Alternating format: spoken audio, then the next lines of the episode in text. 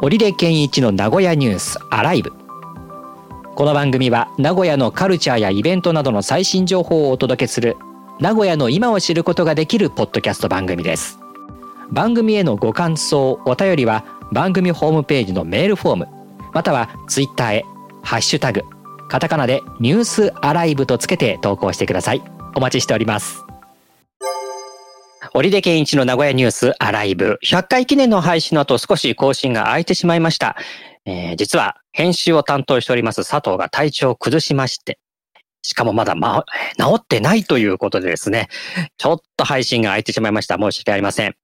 えそしてまあ100回を超えたというところで配信の内容も少し変更したいと考えていまして、えこれまでは週に4回で、基本的に毎日一つのニュースを取り上げていたんですけれども、このあたりもう少し内容を充実させまして、えー、1回の配信でいくつかのニュースを紹介してまいります。で、そのため更新頻度は、えー、月曜と木曜の週2回に変更しようと思いますので、今後ともよろしくお願いします。さて、名古屋ニュースアライブ今日お届けするニュースはこちらです。6月末で営業終了のロフト名古屋でメモリアル展示27年間の思い出振り返る。栄の中日ビルのロゴマーク、タグライン初公開、ウェブサイトも新設。受刑者に暴行、名古屋刑務所が刑務官13人を書類送検。所長や前所長ら33人処分。舞台、千と千尋の神隠し、みその座などで再演、橋本環奈、上白石萌音のダブルキャストで。と、このようなニュースが届いておりますけれども、ジブリのね、千と千尋の神隠しっていうのも、再演、えー、されるということで、で、まあ、このあたりもね、コロナの影響があったんですよね。うん、去年やっていて、コロナの影響で半分以上が中止になったみたいですね。そうですね。うん。うん、ということで、再演ということで、うん、まあ、ようやくこういったところも、あれかな、あのー、徐々にできるようになってきてるのかなっていう感じですね。うん、けど、キャストが一緒で再演ということで、なんかツイッター上で騒いでました、みんな。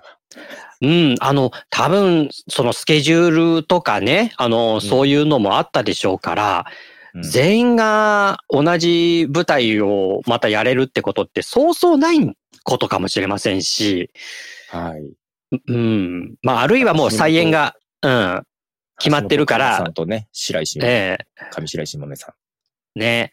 まあ、この二人を抑えるっていうことでも大変かもしれませんけども。はい。まあ、だからね、この、このくらいにの時期に再演をするのでっていうことで、もうある程度のその下準備っていうのもあったかもしれませんが、もちろんそういったキャストだけではなくて、スタッフなんかのスケジュールっていうのもあるから、うん、あの、映画大好きポンポさんっていう漫画があって、はいはいはいはい。うん、これアニメにもなってね。あの中に、あの、再撮再撮影をするっていうシーンがあって、うんうん、で、そこであの、ニャリウッドの名プロデューサーのポンポさんがね、あの、監督のジーン君に怒ってるわけですよね。それがどんだけ大変なことかわかる。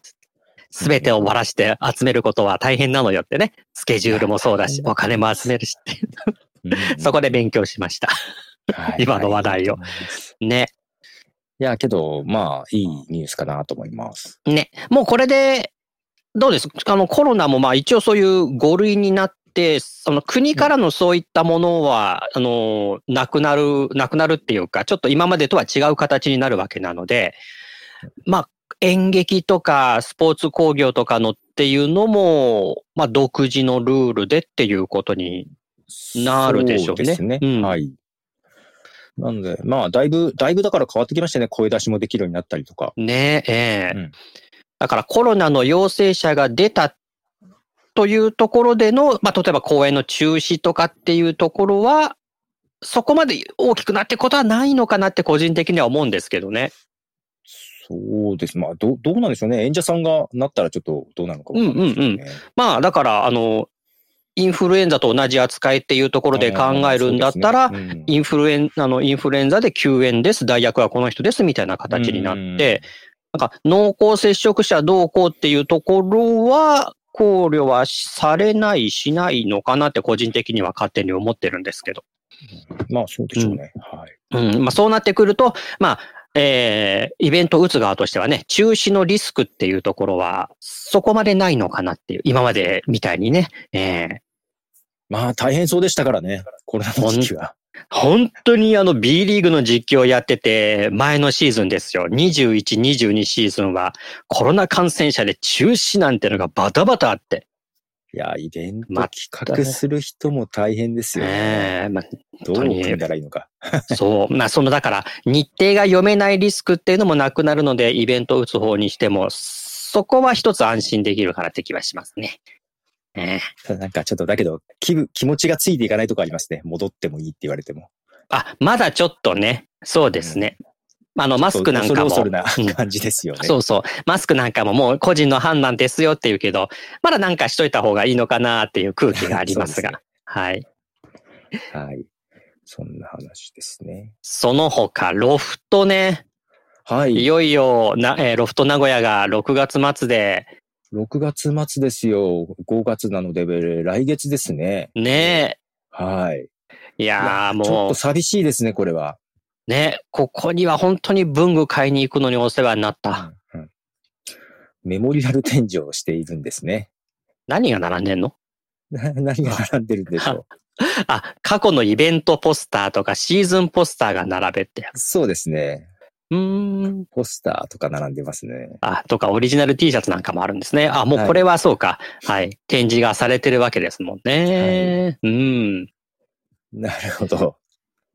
事務所に僕タレント事務所にいた時に栄にあったので、そこから歩いてすぐだったんでね、ちょっとこう文房具買いに行って戻ってくるとか、やってましたね、うん、ここでは。うん。27年間なんですね。そう。そんなもんか。いや、でも、えー、っと、オープンが1996年でしょ ?96 年か。はい。僕が95年所属なんですよ。ああ、じゃあもうほぼほぼずっとそうなんです。感じですね。そう、そこにずっとあって、うん、で、重宝してましたね。うんうんうんうん。なるほど。まあ、そうですね。この後がどうなるのかが気になりますが。ここね、だって地下にあった純駆動もなくなって、別名、俺の本屋なんですけど。あ、俺の、俺の本棚なんですけどね。別名。なるほど。はい、そこからよくいろんな新書買ってたし。で、地下1階もないし、だから1階から何階、5階、6階ぐらいまでかな。ドーンってなくなっちゃうので。うん。何が入るのかなって。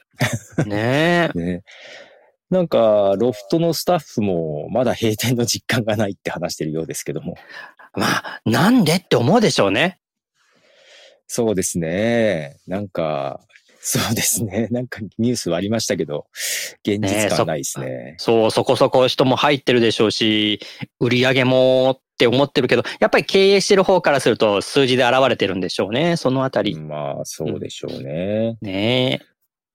まあ、ただ、あの、ロフトもね、まだここだけじゃなくて、免疫にあって、それから、まあ、境にね、できてるので、ロフトが。境にあるんですよね、うん。はい。まあだからこの名古屋からロフトが消えてしまうということではないんですが、それにしてもこう1階から6階ぐらいまでの高さでね、全部ロフトっていう、あの、なんだろう、凄さっていうのはね、あったわけですからね。うん、はい。うん。なんか買いに行こうかな。なんかさ、最後に言っといた方がいいような気がしちゃいますよね。ね、僕、最後、だからそうだと今最後に買ったロフ、あの、ロフトで最後に買ったものが、A2 サイズのホワイトボード2枚っていうね。おー。はい。ホワイトボード。あれ最後何買った？あ、なんか買ったぞ。ああ、息子になんか買ったな。お 誕生日プレ、あ、なんか、携帯、た、携帯スタンドを買ったな。ああ、ね。だから、こういう、ここにあるぞって思うから行きますもんね。境にね。そう、ちょっとね、スタイ、おしゃれな雑貨があったなと思った。そう。で、あの、こうやって利用してる人の悩みっていうのは、足が覚えてるんで、うん、じゃあ、あの、栄の場にロフト栄ありますよって言っても、そこにこう足を向ける足をこう歩かせて脳に覚えてもらうっていう作業をしなきゃいけないから。そこまでですか？そこまで通ってたんですね。もうだって、本当に事務所からここまで、あの、このロフト名古屋、なえっと、ロフト、ロフト名古屋ですよね。うん。うん、ここまでって本当足が覚えてますから。まあけど、あの、本屋とね、文具があるといいですよね。そう、楽だったんですよ。下で本買って上で文具買ってっていうのがすごい楽だったんですけど、今それができるのってどこだろうな。うんどこでしょうね。パルコ？なんかパルコとかって他のいろんなのが入ってるから、そう ちょっと違うんですよ。あの、パルコの、うん、書店は、あの、文化的な感じで並んでるのでしょ、イメージとして。はいはいはい、たはい。棚が。うん。そうまたそ、その文化的な棚の位置を覚える作業が何でもかんでも脳に刻み込ませるような買い物をやってるんだけど。そう、ロフトなんか縦に長かったんで、なんかワンフロアそんなむちゃくちゃ広くないんですよね。あ、そうです。そうそうそうそうですね。うんそれも良かったとこはありますよね。ね。うんうんうん。ああ、そうかなるほど。まあ、堺のそういった様相が変わってくっていう感じですよね。うんうんうんううん。ん。まあ、そんな堺が変わるってことでは中日ビルもね、はい。はい、ロゴマークが、オープンは？オ ?2024 ープン年春。は、はい、もうちょっと先。で、それに先駆けてロゴマークができたよっていうね。うん。このロゴマーク見てピンときました？あの、このなんかよくわかんない左側にある図形みたいな線と丸。なんでしょう。線やっぱりなんでしょうみたいな感じ。これ、あ別にあんまり気にしてなかったです。おえ？そうっすか。いや、僕ね、これ一番最初に見たときに、記事読まずに、あ、前の中日ビルの形だと思ったんですよ。ああ、まあまあ、確かにそう言われてみれば。うん。で、実際にこれは、あのーそうなんですね。かつてやったね。はい、あのーあ、これは上空から見たイメージを表現してるから、回転、かつてやった回転展望レストランありましたよね、展望レストランが。をモチーフにした、はい。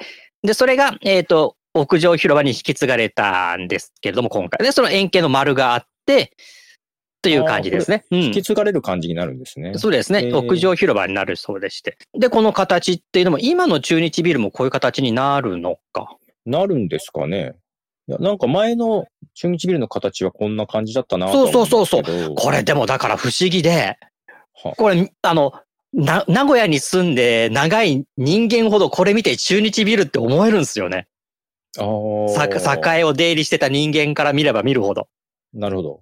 いやー、あの、ロゴって不思議だなって僕これ見たとき思いましたもん。これ、あ次もこんな形になるのかな？なんかなんかね、あの、ま寄せるのかな？前の中日ビルの形にはこれ似てるんだけど、はい。新しい外観のパースとか今見てるけど、うんなんか。ちょっと違う感じちょっと違う気 気がするんです。気がするんです。まあけどエントランスは角、角なので、どうなのかな？ちょっとできてみないとわかんないですね。そうそう。ただ、あの、前の中日ビルの形になってるのは、あの、やっぱり、経験してるから間違いないなと思うんですよ。うん。けど、なんか、若い子たちわかんない。あ、けどあった。なんだ。7階の屋上広場のパースがありましたね。5枚目の写真に。ああ、これを見ると、ああ、これかって感じだな。ちょっと線の角度が気になるけど。まあ多分デザイン的にその前の中日ビルのイメージを残しつつっていう、あ、やっぱそうですね。7階の屋上広場パースこれ見るとね、下の方は多分そういう形だ。うん。そんな形にしてますね。7階のところ。はあ、なるほど。で、こっから上がなんかマンションにするだの、ジムにするだのって話じゃなかったでしたっうん、け、うん、うん、うん、うん。ね。うん。多分、住むスペースとこういった公共のスペースは別にしてるんだろうな。うん、うん、うん。オフィススペースと。はあ、なるほどね。いやー本当に、あの、昔のテレビ塔がね、電波を出す役目をなくしてからは、栄あたりにこういった高いビルがバンバン建つようになって、あ、そうか、そうか。建てれなかったんですもんね。建てられなかったんですよね、やっぱり電波遮っちゃうから。うん。うん、うん。だから今までは名駅、まあ名古屋駅エリアの方がね、結構、うんわーっていいろんな再開発されましたけれども、栄もこれからね、変わり変わっていくんだね。楽しみではありますね。また5年後なんかでも随分変わるんだろうな。うん、うん、うん。うん。とりあえず、中日ビルは2024年だから来年ですね。来年ですね。ただもう外観できていて、あのうんうんうんツイッターにも流れてたかな？あのー街の、街の皆さんに見てもらえるようになってます、みたいな感じ。外、外は見られる。建物は建っちゃってますからね。うん。そうなんですか？私まだ見てないや。あ、そうなんですよ。もう建物は建っちゃってて、確か。あと、これから内装って感じになるんじゃないですかね。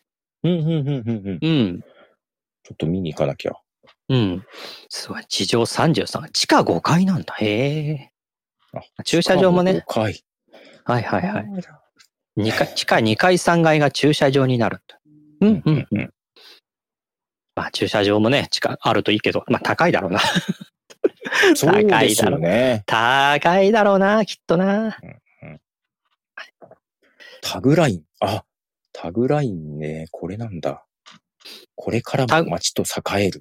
はい。栄え、栄えるの栄えはカタカナにして、ちょっとこのね、栄えの街っていうのもイメージさせるよそうですか。はうな。い。うん。はい。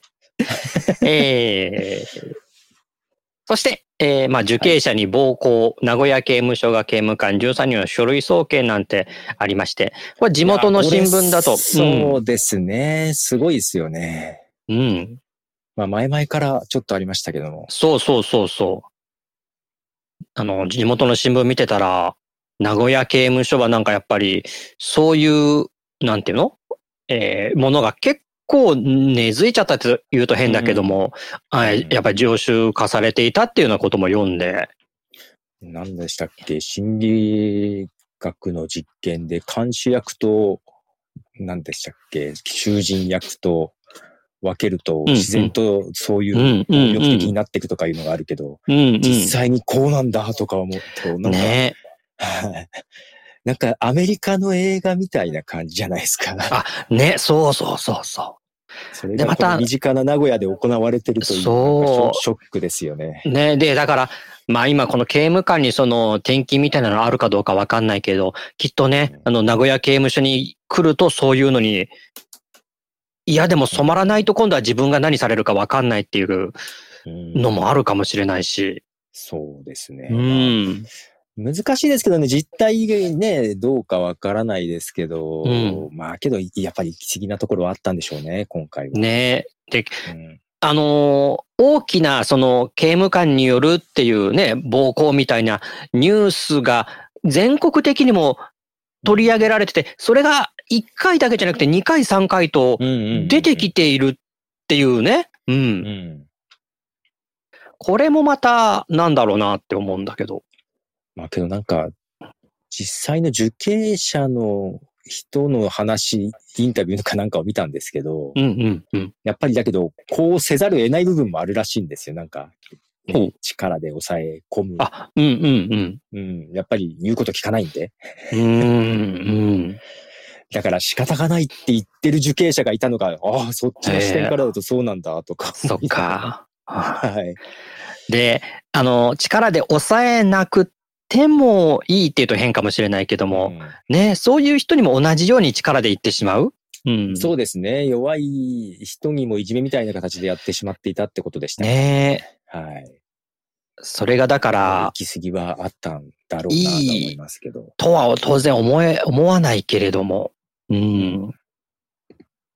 まあ、こう、そういうことをせざるを得なかったっていう状況もあるし、うん。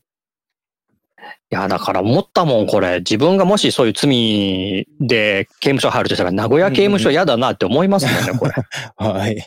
なんかね、間違ってね、捕まっちゃって、冤罪とかでね入って、そう ね、暴力振るわれたらちょっと辛いっすよね。ね。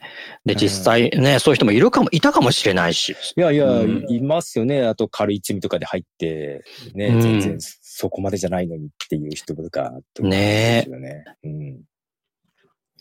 すごい刑務官22人が暴行を繰り返した問題で13人が書類送検されたとはい。いうことなんですね。ほとんど、ほとんどですね。はい。ね、これで少しね、あのーうん空気が変わるといいなと思いますけど、あの、何が嫌だってやっぱり地元としてそういう名古屋刑務所のそういった形でのニュースを記事で読むっていうのがい、まあまあダメージ、心にダメージあるので、まあ、結構たびたびね見ますからね。えー難しい部分はあるかもしれないけれども、そういうところの改善っていうのは本当に願ってますよね。はい。ははいい。えー、ということで、また、えー、今日お届けしたニュースをちょっと押さえ直しておきましょう。今日お届けしたニュースは、えー、6月末で営業終了のロフト名古屋でメモリアル展示27年間の思い出振り返る。そして、えー、栄の中日ビルのロゴマーク、タグライン初公開ウェブサイトも新設。受刑者に暴行、名古屋刑務所が刑務官13人を書類送検、所長や前所長ら33人処分。そして、舞台、千と千尋の神隠し、みその座などで再現、橋本環奈、上白石萌音のダブルキャストで以上のニュースお届けしました。さて、この番組、オリデケンイチの名古屋ニュースアライブでは、え、アップルポッドキャストのレビューにも書いていただきたいと思っておりまして、そちらからのコメントも受け付けております。もちろんツイッターからでも受け付けておりますが、ぜひ Apple Podcast へのレビューを書いてください。そちらのメッセージも、随時紹介してまいりますので、ぜひよろしくお願いします。